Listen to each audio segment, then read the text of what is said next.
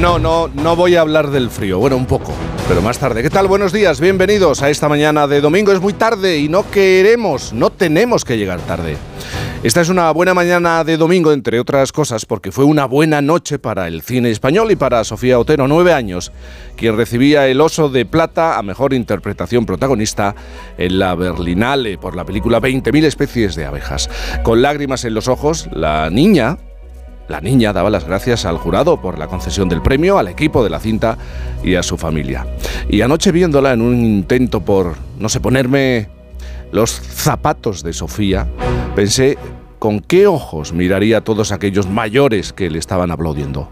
Eh, ¿Nos seguirá viendo como esos individuos que hacen cosas raras y discuten por cosas aún más extrañas? ¿Evitará contagiarse o retrasar el contagio del virus de la adultez que rima con estupidez?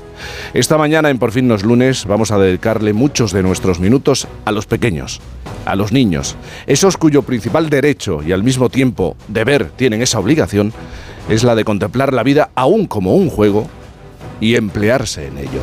Isabel Lobo, buenos días. Jaime Cantizano, buenos días.